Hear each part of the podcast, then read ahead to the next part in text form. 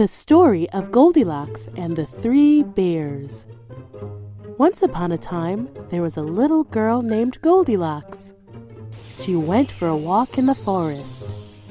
Pretty soon, she came upon a house. She knocked, and when no one answered, she walked right in. At the table in the kitchen, there were three bowls of porridge. Goldilocks was hungry. She tasted the porridge from the first bowl. This porridge is too hot, she exclaimed. So she tasted the porridge from the second bowl. This porridge is too cold, she said. So she tasted the last bowl of porridge. Ah, this porridge is just right, she said happily, and she ate it all up. After she'd eaten the three bears' breakfasts, she decided she was feeling a little tired. So she walked into the living room, where she saw three chairs. Goldilocks sat in the first chair to rest her feet. This chair is too big, she exclaimed. So she sat in the second chair. This chair is too big too, she whined. So she tried the last and smallest chair. Ah, this chair is just right, she sighed.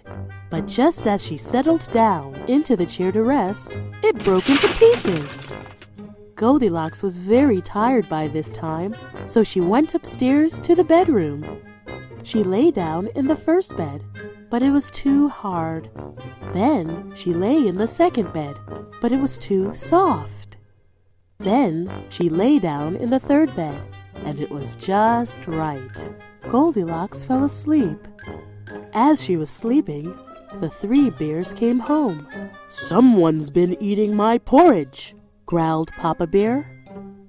Someone's been eating my porridge, said the Mama Bear. Someone's been eating my porridge, and they ate it all up, cried the baby bear.